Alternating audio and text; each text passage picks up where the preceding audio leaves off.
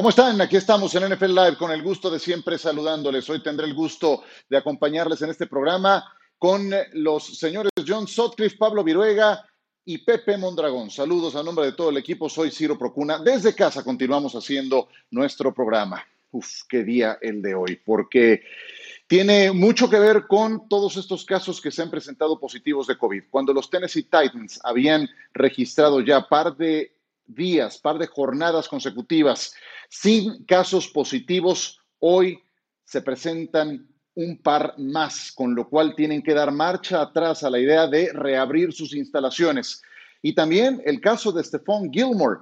Apenas lo vimos jugar el pasado lunes, el partido que se tuvo que aplazar contra los jefes de Kansas City, el que fuera nombrado defensivo del año en 2019, hoy dio positivo de COVID. Decíamos, apenas había jugado ante los Chiefs y tuvo un intercambio amistoso, ciertamente, al final del partido con Patrick Mahomes. Comentó, he seguido cada paso del protocolo y aún así he dado positivo. Esto tenemos que tomarlo muy en serio.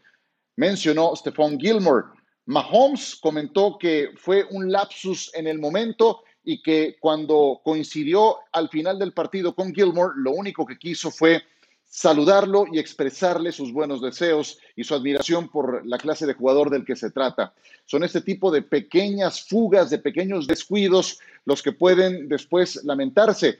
Eh, la buena noticia es que en el entorno de Kansas City, en los exámenes de hoy, no se presentaron casos positivos. Escuchemos a Pat Mahomes. Knowing that I I went up to him after the game and just gave him the high five like I would I, have done my whole career and not thinking about it. it. was I mean a little bit of a mental lapse, uh, just trying to be, show sportsmanship and stuff like that.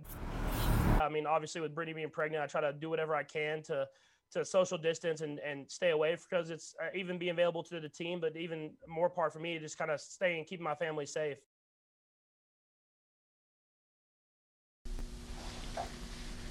Ahí los comentarios de Pat Mahomes, quien inclusive comentaba que eh, tiene que tener en casa muchos cuidados. Su pareja está embarazada, duermen en habitaciones separadas. Y bueno, en el entorno de la liga, ya decíamos, Kansas City no reporta casos positivos. Con los Titanes, dos nuevos casos, suman 22 en total. Los Bills no reportan casos de COVID-19. ¿Por qué los Bills? Pues porque son el siguiente rival de los Titanes y habrá que ver qué ocurre con ese partido que es ahora el que tiene un signo de interrogación. Y Maurice Hurst de los Raiders dio positivo. Son las noticias del día de hoy.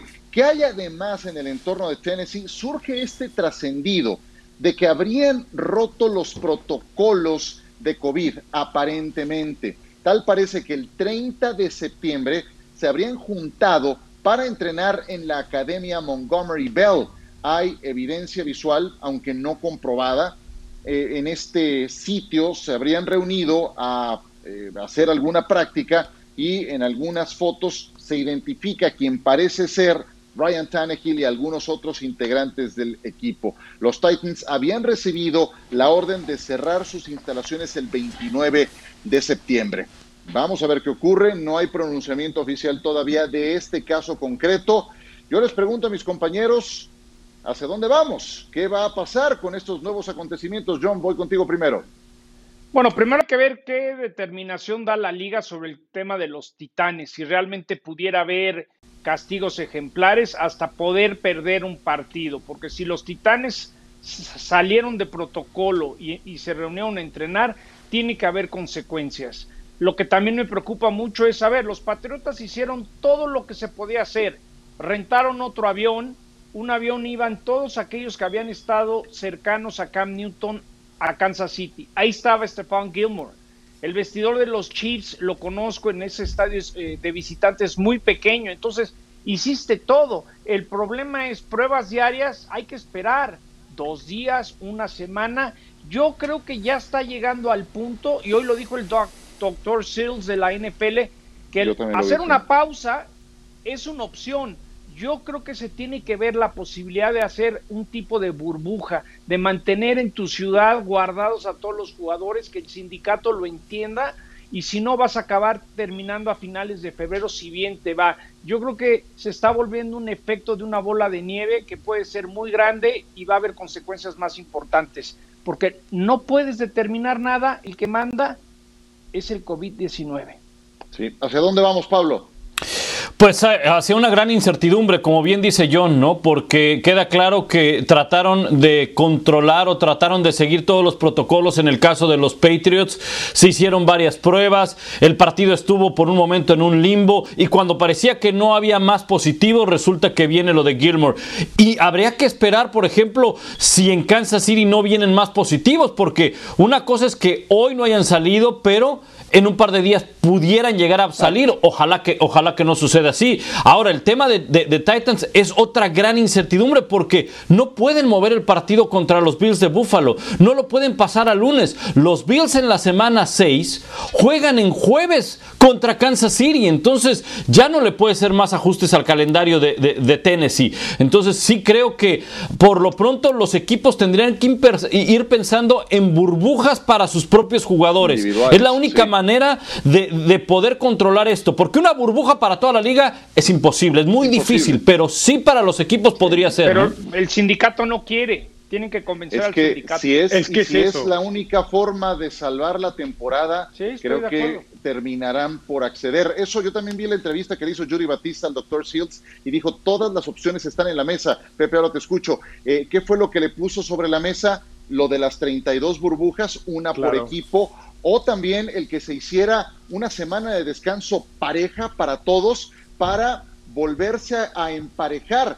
Pero, eh, caramba, eso todavía no lo han tenido, no lo han anunciado porque no no ha hecho falta. Pepe, te escucho también. Lo que sí es verdad es que lo que están haciendo ahorita no está funcionando porque son dos lados de la moneda. Como dice John, en el caso de Tennessee, una actividad organizada, tiene que haber una multa porque están violando los protocolos, pero en los otros casos que están haciendo, están siguiendo los protocolos y aún así hay contagios, la liga tiene que buscar otra solución. Me gusta lo de la burbuja, tipo lo de la NBA, lo que hicieron funcionó muy bien, pero no creo que sea viable con 32 clubes que tienen más de 50 jugadores por equipo, más las familias. Hablaba De que está un poco preocupado por su mujer. Una vez que esta enfermedad empieza a afectar las familias de los jugadores, ¿a dónde va a acabar la, temporada? ¿Hacia dónde vamos? Porque como lo dice Ciro, sí, de la burbuja, pero no es el acuerdo que llegaron la Asociación de Jugadores con la liga. Yo creo que lo, más viable es tomar una pausa de una o dos semanas, volverse a reunir y buscar una solución que sea viable para terminar la temporada, aunque sea recortarla. Sí. Ciro, yo nomás diría... Tocas... Sí dirá lo, lo, mismo que la semana pasada. Imagínense que es un juego electrónico de los que juegan los chavitos que tiene cinco vidas. Lo de Titanes ya te quitó una vida. Lo de Cat Newton te quitó otra vida. Hay que ver si lo de Stefan Gilmer no queda otra vida. Va a llegar un momento que se acaban las vidas y van a tener que modificar las reglas del juego porque ya no te va a alcanzar el calendario. exacto, sí, empieces a mandar, ya, ya tocaste la semana de descanso ¿Qué es lo siguiente que tocas? Pues tienes que mandar alguna otra reprogramación hacia el final de la temporada. ¿Y qué va a pasar? Se juega la semana 17 y luego los juegos pendientes. ¿Qué va a pasar con los equipos rankeados uno de cada conferencia? Van a tener que esperarse casi casi un mes para su siguiente partido. Ya ahí se vuelve inviable y empiezas a darle chuza a un montón de cosas. a lo mejor son juegos que no tienen ninguna importancia. Esos que terminas por reprogramar ya en enero no tendrán mayor eh, tema. ¿Qué sé yo, y otra cosa, Ciro, y otra cosa, Ciro, es también no puedes jugar partidos durante la semana. Porque estás involucrando equipos que tienen que viajar. Eh, además de que es un deporte que te obliga a descansar por lo menos tres días. Entonces no puedes hacer eso, menos cuando se está acercando una época del año donde viene pues eh, el invierno, donde viene el frío, donde es más difícil jugar. Entonces eso, es, eso va a estar complicado si no lo solucionan. ¿eh? Muy breve, John, en 20 segundos, hablaste con Enrique Rojas apenas en ESPN Radio Fórmula, porque esta misma discusión la tuvo Major League Baseball al inicio de su temporada. Sería interesante que muy breve le compartieras a la gente qué fue lo que te dijo Enrique, cómo terminó Major League Baseball ajustando. Sí, a partir ya de estos momentos en los playoffs, una burbuja local para tener a todos los peloteros concentrados y protegidos la mayor eh, manera que se pueda creo que la NFL va a tener que seguir ese paso. No sé si sea hasta los playoffs y sea muy tarde o por lo menos el Super Bowl, pero sí creo que, que va a llegar un momento que tienen que hablar con el sindicato y decir, a ver, todos vamos a sufrir, todos tenemos que cuidarnos, vamos a hacer burbujas locales. Grandes Ligas lo hizo, del momento que empezó con los Marlins a hoy, andan tranquilos. ¿Por qué? porque hicieron burbujas locales. Hay que hacer eso en la National Football League. Como la NHL. La NHL estuvo dos burbujas también. Sí, y, terminan siendo más viables esas burbujas que las de un equipo de fútbol americano, de verdad. Nada más la expedición de Patriotas que viajó a Kansas City, 130 elementos, porque es gente de utilería, es gente de escuadra de prácticas, es gente de entrenadores, es un ejército mucha gente. Bueno, a ver, ¿qué dijo la NFL al respecto? Este fue el comunicado oficial para cualquier equipo que experimente un brote o haya estado expuesto a un eh, brote activo, los equipos deben implementar protocolos intensivos complementarios en sus instalaciones. El doctor Seals, médico eh, en jefe de la liga, en consulta con expertos eh, médicos, determinará cuándo un club debe seguir los procedimientos de COVID posteriores a la exposición, así como cuándo se relevará de estos pasos adicionales. Seguiremos muy pendientes de esto.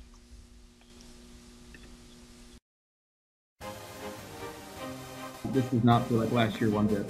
It's going to be a reverse pass. As I watch Jarvis throw the ball, I'm just smiling. Landry throwing it into the end zone to Odell Beckham. That's truly special. Um, it goes down as one of my favorite plays in my entire career. And he picks up a first down and more to the 30. He's going to outrun Jalen Smith. Turn the Jets on and down the end zone. We keep hurting ourselves on offense, putting our defense in a bad spot. And then a sack strip. It's week four, and we've been having the same problem. Better figure something out. We obviously dug ourselves in a hole. Cleveland leading at 49-38. To the end zone, intercepted. That's your ball game. Yep. I don't like the pattern of the four games that we played. The points are outrageous. Uh, the time possession is totally lopsided. That's not a winning formula.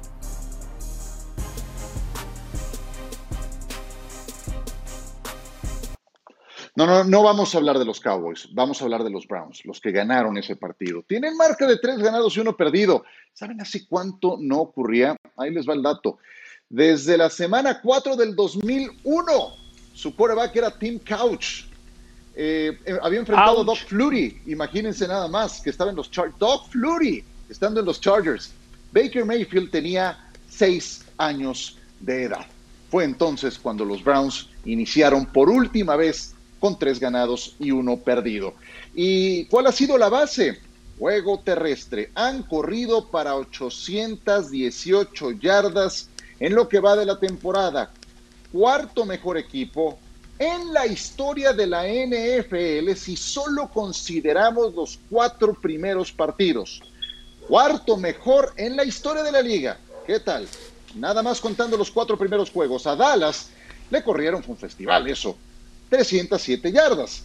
Y se les había lesionado su corredor titular, Nick Chubb. Bueno, esa ha sido la base. Tampoco eh, les ha funcionado descargarle mucha presión, o bueno, ponerle mucha presión a su quarterback Baker Mayfield. La clave está en correr el balón. Y la división está, está interesante, con Pittsburgh aún invicto, no jugó la última jornada, los Ravens con 3 y 1, los Browns con 3 y 1, Cincinnati un poco más rezagado, pero sin entregar tan malas sensaciones. Los Browns son, Pablo, por fin un equipo contendiente. ¿Qué me dices? Sí, sí son contendientes, son contendientes incluso al inicio de la postemporada. Eh, Ciro, fíjate que me atreví, dije, bueno, en algún momento nos van a recordar que son los Cleveland Browns. No me han fallado y me atreví a pensar que este equipo podía meterse como uno de los comodines, tomando en cuenta que hay, hay, hay, siete, hay siete, hay siete equipos. Y creo que hasta ahora van bien, pero de ahí a que puedan ser contendientes a su división, a ganar su división, sí los veo por abajo de Baltimore y de los eh, Pittsburgh Steelers, porque tienen más equipo tanto los Steelers como los Ravens. Le ganaron, ojo, los Browns a Washington, a Cincinnati, Washington y Dallas. Defensiva 24, ofensiva 30 y Dallas es la peor defensiva en todos los renglones. Tiene su mérito, pero tampoco hay que pues echar las campanas al vuelo, ¿no? Pepe, ¿son de playoffs? De playoffs tal vez, porque sabemos que ahora entran siete equipos a los playoffs, pero lo que dijo Pablo, que no tienen tanto equipo como Baltimore y como Pittsburgh, yo no creo que sea verdad, creo que tienen mejor equipo, el talento que tienen a la ofensiva es impresionante, lo que no tienen es suficiente coreback, porque lo dijiste, dependen demasiado en el juego terrestre, sí pueden ganar cuando Nick Chubb, que ahora está lesionado, va a ser Diernes Johnson y Karim Hunt, pueden cargar con el equipo, pero cuando juegas contra un equipo que puede frenar el ataque terrestre y le tienes que entregar el balón a Baker Mayfield para que gane el partido, no lo sabe hacer, no lo ha hecho, no lo ha demostrado y esa es mi gran duda para este equipo de Cleveland. ¿Dónde está el desarrollo individual de Baker Mayfield? Porque sí vimos una actuación muy buena el domingo ofensivamente, pero vimos más caras, no solamente a Baker Mayfield, vimos a Jarvis Landry lanzando pases y esa ofensiva terrestre que sabemos que es muy efectiva. John, venga. A ver, yo creo que Stefanski logró lo que no pudo Freddy Kitchens. Puso orden en este equipo. Ya hay línea ofensiva. A ver, se lesionó Nick Chubb y este Dearness Johnson que había tenido una carrera para cinco yardas en tres partidos. Le entró al quite y acabó en 92 yardas. Hoy los Cleveland Browns son un equipo más organizado, más competitivo, pero paso a pasito. Les falta choques de división los quiero ver contra los Steelers, los quiero ver con los Ravens, pero por lo menos Stefanski trajo credibilidad, algo que no han tenido los perros, no han podido ladrar hace años y, me gusta lo que veo, pero paso a pasito, estoy de acuerdo con lo que dicen, Cincinnati, Washington y Dallas, pues también nos han enfrentado las cosas más difíciles. Oye, tú los acabas de, analizar en un partido, John. Miles Garrett, ¿qué tal anda? Promedia casi una captura por partido. Es el tercer mejor promedio desde que se contabilizan las capturas. Solamente detrás de JJ Watt y me parece que Reggie White. Su promedio de capturas por partido, casi de captura por juego. ¿Qué tal? No, no, no, fabuloso. Aparte, toda la atención que toma protegerte de él le está dando otras opciones. Vimos, vimos intercepciones. Lo que pasa es que quiero ver esta defensa de los Browns contra un mejor equipo. Y algo también clave. Landry ha estado calladito, hasta OBJ no se ha quejado. Por eso creo que los Browns por primera vez tienen un head coach que puso orden en la casa. ¿Y sabes qué? todos van a jugar. Sí. Y sabes qué, no vas a esperar mucho para ver esa defensa. Probablemente este domingo le ganen a, los Colts, reciben a los Colts, pero después tienen dos salidas. Pittsburgh, ojo Cincinnati, ¿eh? Ojo Cincinnati, no sea que les vaya a meter un susto con la ofensiva que tiene Cincinnati con Joe Burrow, porque el problema de Cleveland viene en la defensiva, no en la línea defensiva, sino en la manera de frenar el pase. Y cuidado porque luego vienen los, los eh, Raiders que están jugando bien. O sea que eh, el calendario es accesible para los Browns, pero creo que hay problemas en su defensa. ¿Quieres cerrar con algo, Pepe? Este, solo sumaría que la verdad es que yo creo que ahorita lo están haciendo bien defensivamente, pero los quiero ver contra un coreback veterano, porque la verdad solo han jugado contra Dak Prescott y contra Lamar Jackson y ya sabemos cómo les fue contra Lamar Jackson, pero Dwayne Haskins y Joe Burrow hoy en día no están listos para darle una, un gran reto a esa defensiva que tiene mucho talento de los perros. Perfecto. Gusto en saludarte, Pepe. Hace mucho que no te veía. Igualmente, compañeros. También me da mucho gusto saludarlos. Hace mucho que no miro pero ustedes los veo cada rato. no me imitaban. Este, pero al señor Mondragón, te mando un abrazo, Pepe. Igualmente. Bueno, y le mando un abrazo a toda la gente que nos acompaña hoy en eh, NFL Live, porque desde más temprano los convocamos a que participaran en la encuesta que hoy tenemos para ustedes. ¿Cuál es el mejor equipo de la liga hasta ahora? Y ya tenemos algunas de sus respuestas. Alfredo Reyes, sin duda los Packers. El lunes por momentos parecía que jugaban a medio gas. Los Chiefs han batallado, ese es su argumento. Diego Hidalgo, los Packers y los Chiefs, por lo visto hasta ahora. ¿Se dan cuenta? Los que jugaron el primer supertazón. Ayam Sanabria, Seattle, Kansas City, Green Bay. Gabriel, un Super Bowl, Seattle, Kansas City, lo vería muy parejo. Y espero que mis Steelers levanten, dice Gabriel. Luis Enrique Arias, otro que le va a los Steelers, aunque no jugaron en la última jornada. Sebastián Ruiz, va con Seattle. Sigan participando, tenemos abierta la encuesta y estaremos presentando sus comentarios durante el programa. Vámonos a pausa. ¿Ya vieron quién se va a enfrentar el próximo jueves? Es la repetición de dos corebacks que se midieron en un Super Bowl. Además, Power Rankings, hoy es miércoles de presentarles a los cinco mejores según nuestros expertos. Ya volvemos. Inolvidable ese Super Bowl. Philly Philly y fue la jugada del partido. Nick Foles fue el que provocó al coach Peterson para mandarla, fue un éxito. Foles no está más con Filadelfia, pero en aquella ocasión fue el más valioso para derrotar a los Patriotas de Tom Brady. Brady no está más en New England. Foles está ahora con Chicago, Brady está ahora con Tampa Bay y se estarán enfrentando este jueves por la noche en el arranque de la semana 5. Qué maravilla, qué gran historia. Eh, el tema es eh, cómo les ha ido a Tom Brady después de que empezó con una derrota que estaba en el presupuesto contra el equipo de Nueva Orleans. Ha regresado con tres victorias de manera consecutiva. Mientras tanto, Nick Foles, Nick Foles eh, fue titular en el último partido y la verdad es que le fue realmente mal. De hecho, su marca, que es lo que estamos viendo posterior al Super Bowl para Foles, es perdedora y para Tom Brady 29 ganados y 11 perdidos. En fin, se vuelven a encontrar estos dos. ¿Qué tan probable es, Pepe, que Foles lo vuelva a hacer? Le vuelva a ganar a Brady.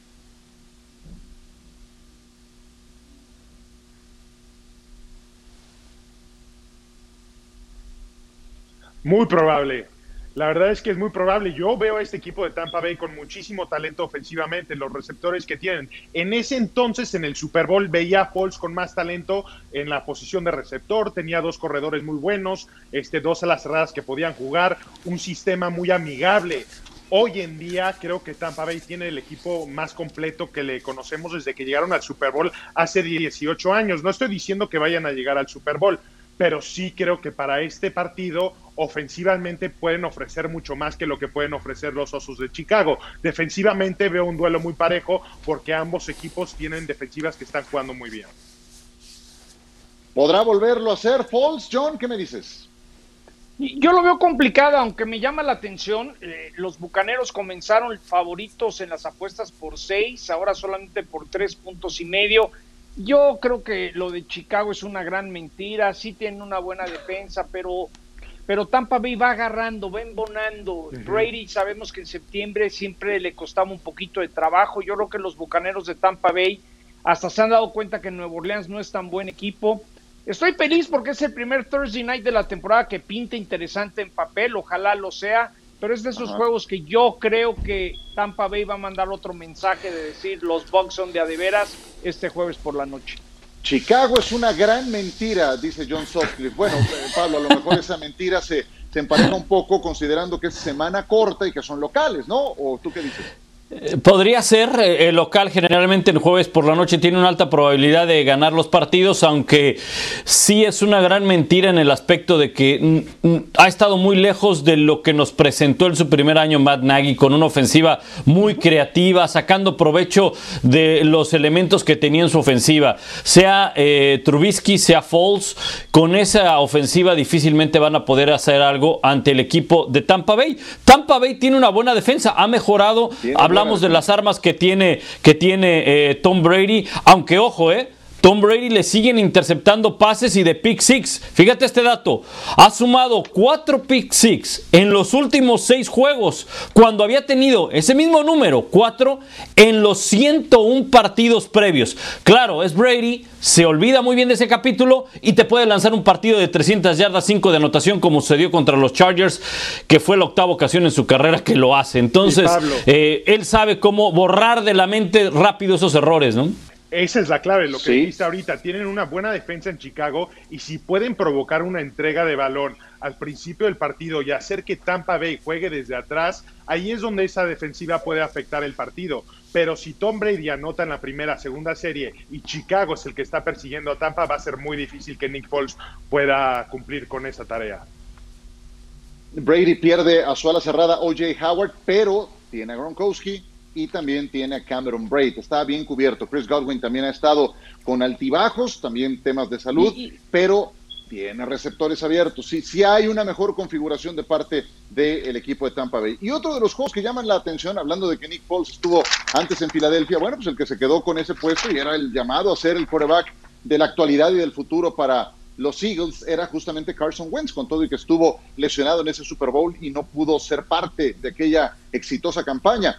Bueno, ahora les toca a los Eagles después de sacar una victoria muy meritoria con ese hospital que tiene 20 jugadores en la lista de lesionados, fueron y ganaron ante San Francisco en condición de visitante. Regresaron a casa y van a enfrentarse al equipo de los Steelers.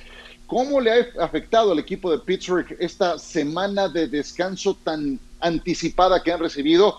Ya lo vamos a analizar. Antes, vamos con estas eh, declaraciones que tuvo Ben Roethlisberger en relación a esta semana off que les llegó de la nada. Es difícil, especialmente para alguien como yo, que estaba empezando a volver al flujo de las cosas y que necesito tiempo para trabajar con mis receptores. No es fácil, pero tienes que adaptarte, tienes que hacerlo lo mejor que puedas. John, esta semana bye, normalmente cuando descansas una semana, te sirve, tienes más tiempo para preparar el partido. ¿Ayuda o no ayuda a Pittsburgh? Tal vez en este partido no sea un factor o, o termine siendo benéfico, pero a la larga, ¿tú cómo lo proyectas?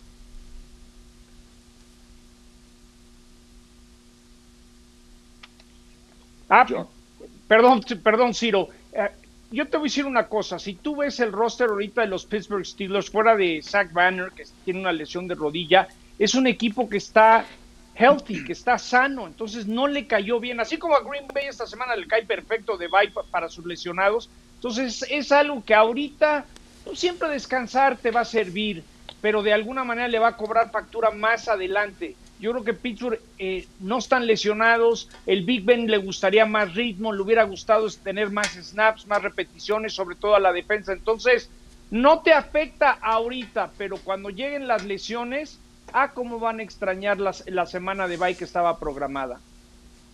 Yo sí creo que se afecta desde ahorita porque tienes ahorita en tres, cuatro semanas dos juegos muy complicados. Primero contra Tennessee, el que se pospuso, y después tienes que jugar contra Baltimore. Y la realidad es que esta ofensiva de Pittsburgh no está jugando bien, no traen ritmo, han ganado por la defensiva, pero han tenido series que la verdad no han podido hacer nada por la falta de comunicación con los receptores, los corredores. Y la realidad es que Big Ben no solamente está trabajando en esa química con sus compañeros, pero también él está tratando de reconstruir su cuerpo Dice que está trabajando mucho con su trabajo de los pies, con su precisión con el brazo y la palabra que se me viene a la mente cuando vemos esta situación es frustración. Es un equipo frustrado en Pittsburgh que quiere trabajar, que creen que pueden ganar este año y no lo pueden hacer. Yo creo que, fíjate, eh, Ciro, en ese sentido, eh, lo único benéfico para los Steelers es que les avisaron a tiempo, ¿no? Les avisaron eh, al inicio de la semana que tenían que cambiar todo, todo su programa y que les iba a venir una semana bye. Pero de acuerdo con lo que dice tanto John y Pepe, ¿no? Al final no lo van a decir. El mismo coach Tomlin, cuando le preguntaron, una vez que se confirmó que iban a tener semana bye este pasado domingo, y le preguntaron, oye, 13 partidos de manera consecutiva, dijo, a mí no me importa y, está bien. Pero sabemos que los equipos de la NFL quieren la semana bye lo más cercano al mes de diciembre para recuperarse y estar listos para cuando vengan los partidos que definen posiciones en los playoffs. Hay que recordar que, por ejemplo, parte de los partidos que se programan en México es que te dan una semana de bye después, a finales de noviembre, y ese era un gran gancho, claro, dame semana bye y voy a donde quieras. Sí, conforme se acerque noviembre es cuando es más bienvenida esa semana de descanso. Te cae en la semana 3, dices, bueno, ok, pero demasiado pronto. Ahora 13 juegos sin un respiro, así las cosas para Pittsburgh, al que además se le acumula en la semana 7 el pendiente contra Tennessee y después Baltimore en semanas consecutivas, dos equipos bravísimos. Seguimos. De vuelta con ustedes, eh, aquí nos encontramos para eh, recordarles quiénes han sido los cuatro equipos que hasta el momento se mantienen sin derrota en la conferencia americana. Búfalo, ¿qué tal los Bills? Y a toda ley, ¿eh? cuatro ganados, cero perdidos, con un Josh Allen que ha tenido un cambio radical en su rendimiento. Si ustedes comparan porcentaje de completos, 60 contra 70 en relación a, la temporada pasada en sus cuatro primeros partidos. Excelente lo de Josh Allen. Kansas City, Pittsburgh y Tennessee son los otros equipos que aún no registran derrota. ¿Cuál es el mejor equipo de la conferencia americana? Pepe, primero tú es Kansas City, no solamente por Patrick Mahomes, que es el mejor quarterback de la liga, pero lo que pueden hacer con los receptores. Creo que convierten utileros en receptores en Kansas City, porque ahora estamos viendo lo que está haciendo McCall Hartman, que jugó el año pasado pero ahora es un receptor desequilibrante. Tienen varios de esos. Creo que tienen demasiadas armas y lo juntas eso con un coreba con Patrick Mahomes, que parece que va a perder un partido contra Los Ángeles y termina sacándolo en una jugada en tercera y larga. No puedes defender eso. Por eso me voy a quedar ahorita con Kansas City. Los otros equipos, Pittsburgh no ha jugado contra nadie. Tennessee es un buen equipo, los pongo por encima de Baltimore, pero por ahorita Kansas City. Me vas a decir, Pablo, también Kansas City, con todo y el trabajo que le costó el partido contra Patriotas? Sí, Sí, te voy a decir por qué. Porque primero estás hablando de los Patriotas y estás hablando de un genio como Bill Belichick. Y gracias a Bill Belichick tuvimos un partido bien entretenido en la primera mitad porque supo cómo ajustar eso, eh, esas fortalezas que tenía Kansas City. Pero ¿qué tiene Kansas City que quizá no tienen otros equipos? Lo decía eh, Pepe. Tienen a Patrick Mahomes, tienen un sistema que encaja perfectamente en la ofensiva y en las armas que tiene la ofensiva. Y tienen un coordinador defensivo que sabe cómo poner planes defensivos y ejecutados bien por los, por los jugadores. Por eso es el mejor en la americana. A ver, John, ¿me vas a decir que es el mejor en la americana? Si hubiera estado Cam Newton contra en el partido que hicimos el lunes, ¿lo hubiera ganado Kansas City? ¿Sigue no, yo creo que, es Kansas el mejor?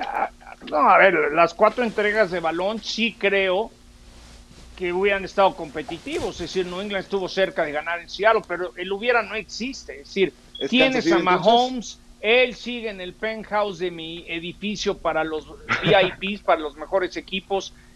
Me decepcionó mucho Lamar Jackson cuando jugó en Kansas City, pero, pero en los playoffs, en su momento yo quiero ver a Pittsburgh cómo anda en la postemporada, quiero ver a Indianapolis cómo está en la postemporada y quiero ver a los Titanes. Buffalo. Sí, y eh, Buffalo, por ejemplo, ahí hay un, hay un Monday Night que es el último en New England, también muy interesante. Ahorita Kansas City es el mejor, pero lo que hemos visto en estas cuatro semanas es, si te echas un partido perfecto y tienes buena defensa, hay manera de pegarle a Mahomes y Andy Reid.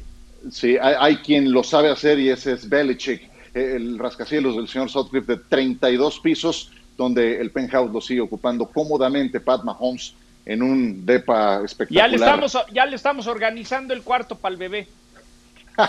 Muy bien, bueno, estás en el penthouse, debes de tener alternativas, me queda claro. Venga, pues, y toda la cosa. Muy bien, eh, perfecto. Venga, ahora los equipos de la Conferencia Nacional que se mantienen invictos. Hay dos equipos en esas condiciones, Green Bay y Seattle. Eh, Green Bay con un Aaron Rodgers que no ha lanzado una sola intercepción. Ayer hablamos ampliamente del tema y Seattle, por quienes Russell Wilson también está jugando, eh, yo creo que el mejor nivel de su carrera. Tremendo lo de Russell Wilson. El mejor equipo de la conferencia nacional es, Pablo. Green Bay, sin duda, es el mejor equipo balanceado. Es más, eh, quizás sea mejor balanceado que el propio Kansas City. ¿Qué tiene Green Bay? Que tiene fuerza su defensiva, fuerza su ofensiva, corren bien el balón. Pero lo que más me ha gustado de Green Bay es, primero, las actuaciones de Aaron Rodgers, pero sobre todo cómo se ha, ha, ha ganado sin Davante Adams. El lunes no estaba Lazar, le empezaron a lanzar a corredores, a receptores, al utilero, al cadenero, a todo mundo le lanzaba el balón a Aaron Rodgers y trabajaban y movían las cadenas. Eso te habla de equilibrio, de balance y de ejecución en el campo. Bueno, yo no le pregunto, ya sé que me va a decir eh, de Green Bay. A ver, mejor dime tú primero, Pepe. Te quiero decir, Seattle, por lo que está haciendo Russell Wilson, la verdad nunca lo he visto jugar de esta forma y ha jugado muy bien. Yo Creo que digo este- Seattle. Es que tiene que ser su año de MVP, pero ahí es donde viene la interrogante. Esa defensiva no puede parar a nadie, por eso coincido con Pablo. Green Bay es un equipo más completo. No estoy diciendo que Russell Wilson no pueda ganar todos los partidos anotando 40 puntos porque tiene con qué, pero no es este un- algo muy realista pensar que va a llegar a postemporada sin defensiva y llegar a un Super Bowl. Creo que hay equipos más completos y no se olviden de un equipo que está muy golpeado ahorita, San Francisco. Creo que si se pueden, si pueden eh, este, recuperar a los jugadores que han perdido por lesión, se pueden meter a la postemporada en esa, en esa última siembra y pueden ser un equipo competitivo. John, déjame, te lo pregunto de otra manera. Seattle contra Green Bay, imagínatelo en un campo neutral. ¿Quién gana? Eh, ahorita Green me Bay. quedo con, con- con los Green Bay Packers. La verdad, el pastel de queso lo está cortando re bien eh, eh, Aaron Rodgers. Y aparte, ¿saben qué? Hoy en un podcast eh, nos damos cuenta cómo se mo- lo ha motivado todo lo que han criticado en los últimos meses. Porque hoy dijo, bueno, hay quien dice de mis malos años. Para mí un mal año es mucho mejor que el, que el de una buena temporada de muchos. Es decir, ahorita Green Bay es el que parte el queso en la conferencia nacional. Les guste o no les guste, sea líder o no sea líder, están imparables los quesos. Imparables los quesos. Bueno, eh, sí, un, un, mal año de Aaron Rodgers es eh, Pro Bowl para el que me digas. Entonces, Lo dijo con mucho este sarcasmo, señor, eh, con no, mucho veneno. Bien. Está bien, pero este, pero este señor tiene un talento especial, eso es indiscutible. A mí me gusta más Seattle, yo sí me voy a quedar con Seattle y ya lo verán en mis Power Rankings que vienen a continuación. Y tendremos a Seattle en Sunday Night Football además contra los vikingos de Minnesota. Juegazo por la pantalla de ESPN, la cita acostumbrada a partir de las 19 horas. Acompáñenos. Vamos a ver qué tanto coincidimos con los Power Rankings. ¿Va? Les vamos a presentar en principio los cinco mejores equipos de la liga según John Sutcliffe. Y esto puede no estar sujeto, John, te recuerdo, a la marca. La marca es un indicador muy importante, pero es de acuerdo a cómo los has visto jugar. Venga, John, adelante. Del 5 bueno, al 1, ¿eh? El número 5, porque ah, como se han enojado conmigo en redes so sociales los de la Bill Mafia. Un saludo al duende, a Cristian Ahumada. Los Buffalo Bills han sido una grata sorpresa hasta el momento. Han demostrado y por primera vez los meto en mi Power Ranking a los Bills de Buffalo. Número 4, después de que perdieron con Kansas City en el Monday Night, Washington no es un buen termómetro, han caído a cuarto lugar los Baltimore Ravens. En tercer lugar, Seattle, uno de los mejores equipos en la conferencia nacional. Fueron, ganaron en Miami, un viaje largo, un estadio complicado, sacaron la victoria. Número dos, los quesitos. Lambeau Field, Aaron Rodgers, el gran año que está teniendo. Pongo en estos momentos a los Packers peleando para meterse al número uno.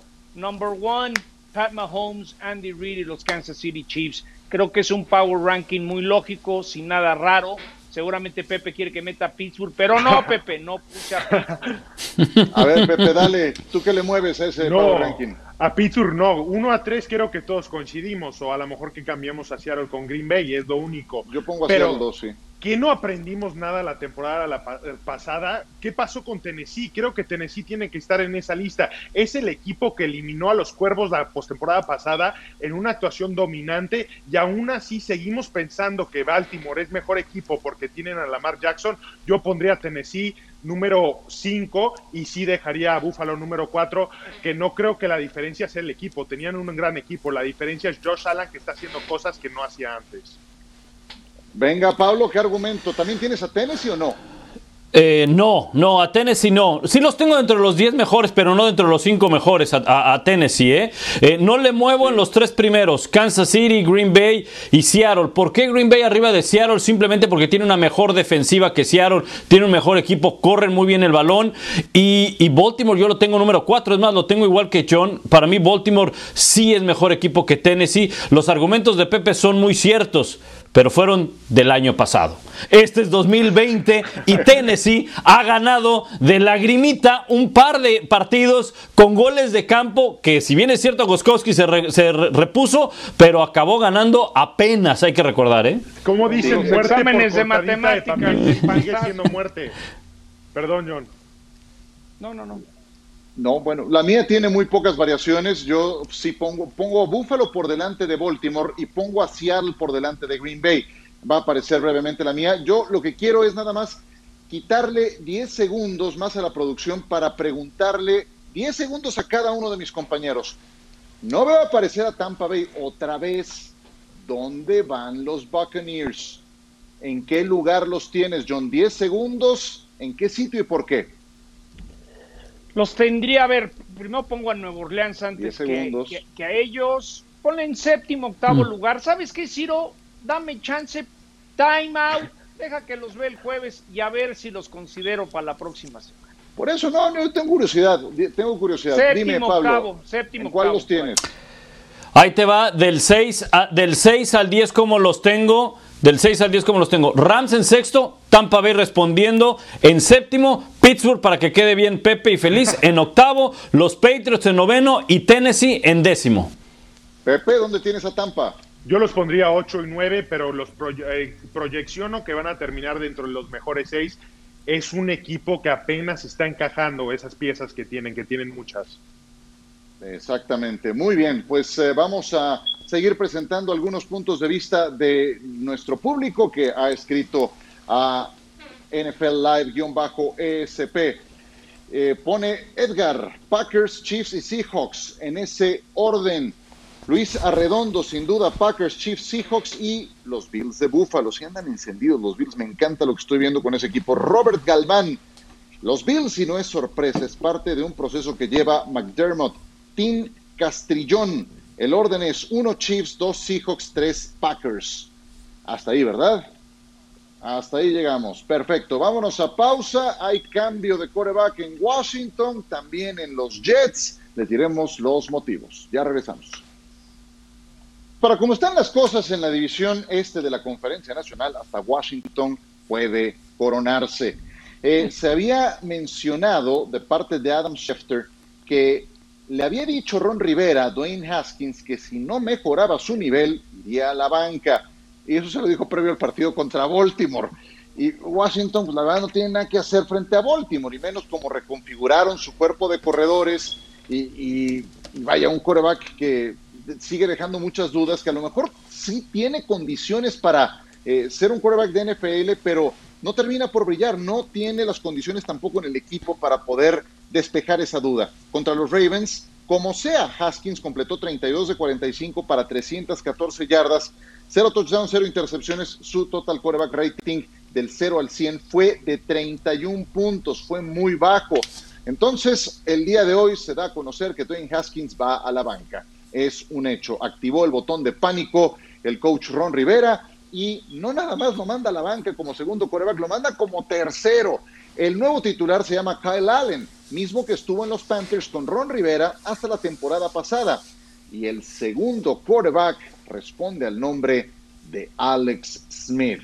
Sí, el regreso del año, Alex Smith después de cualquier cantidad de operaciones en eh, la pierna, una durísima lesión que sufrió, está de regreso Smith y en este momento en el depth chart es el número dos.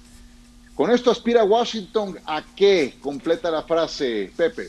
A tratar de ganar la división, lo dijiste. Para mí no es un botón de pánico, es un botón de esperanza. Está diciendo, creo que podemos ganar esta división, pero no con Dwayne Haskins. Y cuánto confía en Kyle Allen. Y también te dice que Alex Smith no está listo para jugar. Pablo, ¿qué me dices?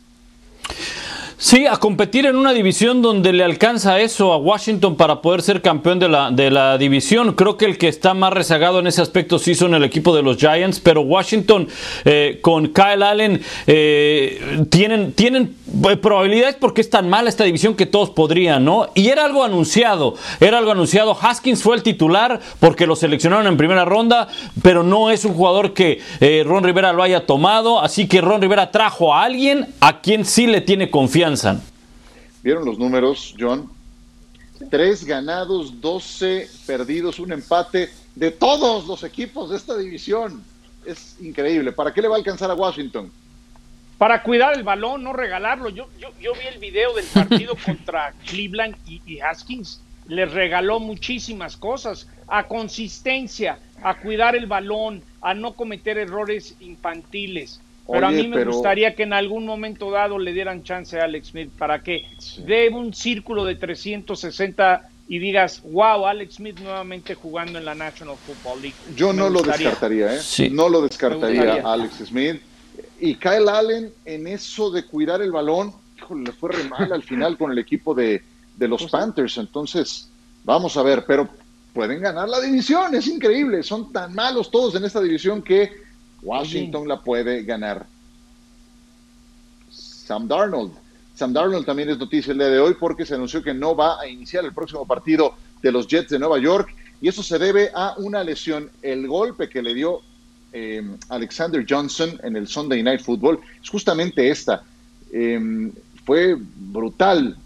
Em, y entonces ese problema en el hombro lleva a Darnold a no jugar el próximo partido de los Jets. Entonces, toca turno para Joe Flaco entrar al quite. Monday Night Football por la pantalla de ESPN. La invitación a que nos vea con los Chargers y los New Orleans Saints. Monday Night. Ahí veremos a Justin Herbert, este novato sensación contra Drew Brees, de 41 años. Estas son las lesiones de la jornada. Seis semanas para Nick Chubb. Pensé, John, que habría sido más grave. Sí, tuvo suerte. Yo, yo también pensé que iba a estar fuera por lo menos seis partidos. Eh, pues son justamente los seis partidos que está. Yo pensé que se pudo haber terminado la campaña para él. No, no, no, pero a ver, yo, yo, no, yo de lo que había leído, Ajá. me quedé con eso, que iban a ser hasta seis partidos, que no era serio, pero bueno, ya. Ok, ok. Austin Eckler está fuera de cuatro a seis semanas, una pena, un jugador muy versátil. El que sí se pierde la campaña, Pablo, es O.J. Howard de Tampa. Y una lástima porque creo que estaba, no creo, estaba dando una mayor producción de la que había dado hasta el momento Rob Gronkowski, aunque todavía hay muy, mucha campaña por delante. Eh, y le pierden una arma importantísima a Tampa Bay. ¿eh? Pepe, Julio Jones se resintió de una lesión, pero puede volver. Una lesión que trae desde la semana 1, ojalá pueda volver a esta semana. Un jugador muy importante para estos halcones de Atlanta que no pueden nada más salir de ese hoyo.